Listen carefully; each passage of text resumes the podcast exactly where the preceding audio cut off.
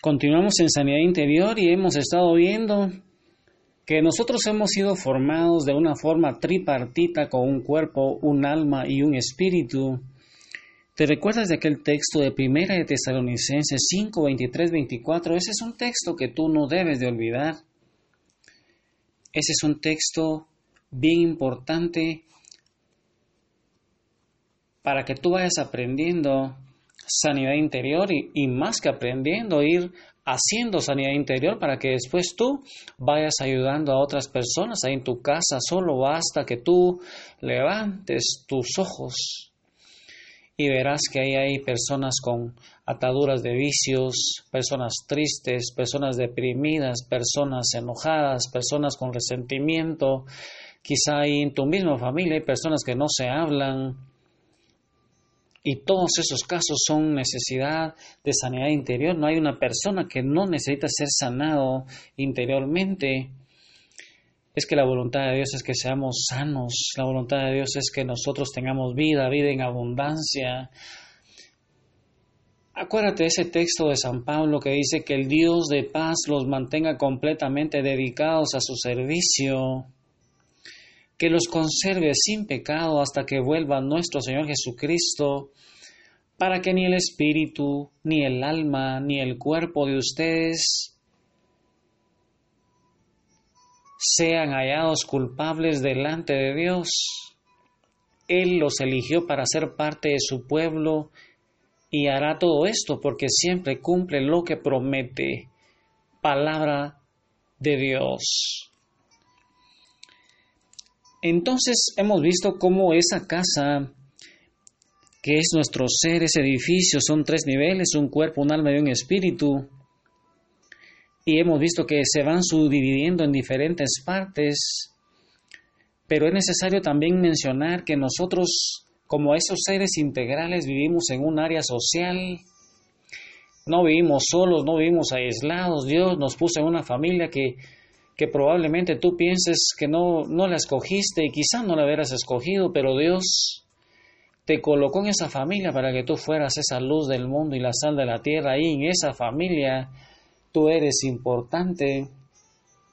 Dios ha sido el que te trajo a esa familia.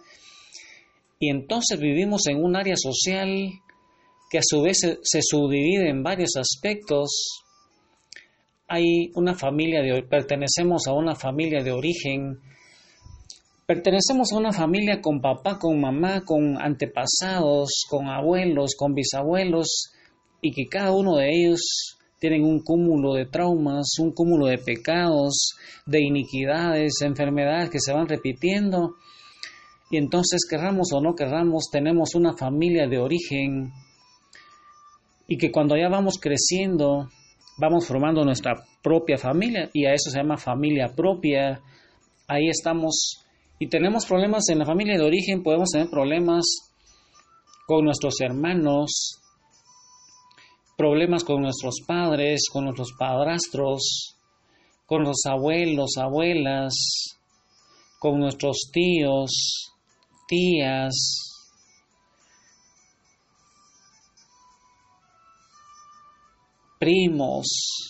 Y tú vas haciendo tu lista con cada uno de toda esa familia de origen, quienes te han ofendido, con quienes tienes problemas, con quienes te es más difícil llevar. Y tú vas haciendo escena por escena de cada personaje que viene a tu mente, que el Espíritu Santo te va trayendo. Probablemente tú ya creciste y tienes tu familia propia, has buscado a tu esposa y tienes problemas con tu esposa, con tu esposo, problemas con tus hijos, problemas con tus nueras, con tus yernos, con tus suegros, con tus suegras. Y tú vas a ir viendo cada área de tu vida, cómo estás. También tienes un trabajo y ahí en el trabajo tienes un jefe, un patrón o tú eres ese patrón tienes amigos en el trabajo que tal vez te han hecho daño,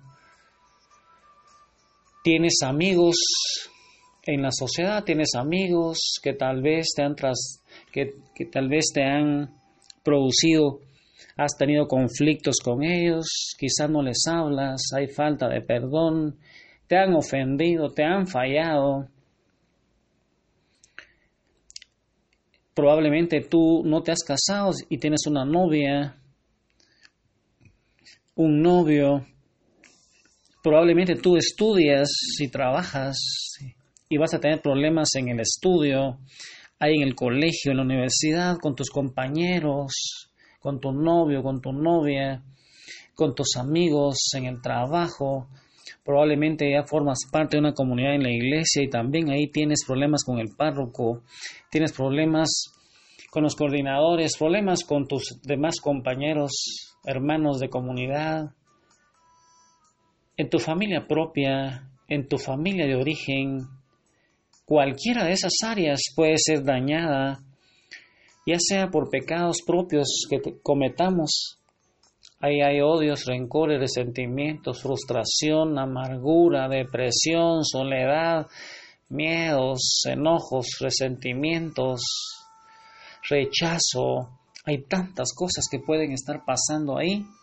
Y por eso es que nosotros tenemos que ir en oración a Jesús para que Él nos vaya llenando de su Espíritu Santo y que todas esas escenas que están guardadas en el inconsciente, hay una ley en el inconsciente que guarda todo lo que es doloroso, lo va guardando, lo vamos reprimiendo y muchas veces ya ni nos recordamos, pero se va a manifestar con síntomas, con envidias, con chismes, con enojos, con ira, con egoísmo. Y por eso, hermano, yo te invito hoy a que vas haciendo tu lista para ir viendo cada una de esas áreas de tu cuerpo, tu cerebro, todo tu cuerpo, toda tu área sexual. Ahí pueden haber frigidez, puede haber homosexualismo, lesbianismo, cualquier aberración sexual. Puede ser que tú tengas algún problema en esa área. Quizás no te gusta estar con tu esposo, con tu esposa. Y hoy yo te invito entonces, hermano, que ahí donde estás, postrado a los pies de Jesús, en el corazón de María Santísima, reflexiona con un cantante llamado Nil Vélez de los misioneros de Jesús, un cantante católico, un canto tan lindo, medítalo, a ver si tú te pareces en algo a ese canto maravilloso. Imagínate cómo es la vida sin Jesús. Una vida sin Jesús es una vida que no tiene brillo, una vida pálida, una vida triste. Y entonces, hermano, ¿dónde estás? Yo te invito a que ahí postrado a los pies de Jesús, exprésale tus emociones a Jesús y ayúdate con este canto.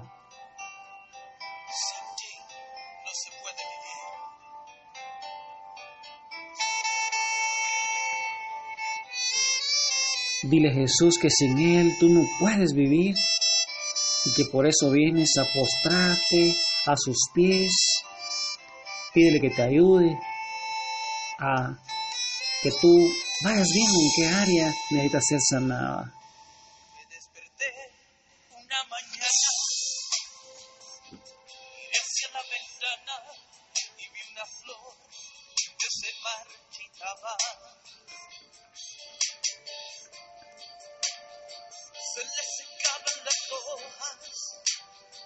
se le escapaba la vida y todo terminaba.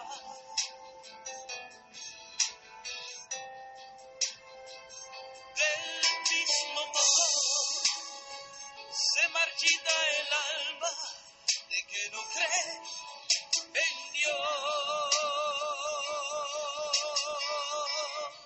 Se le escapó la vida soul.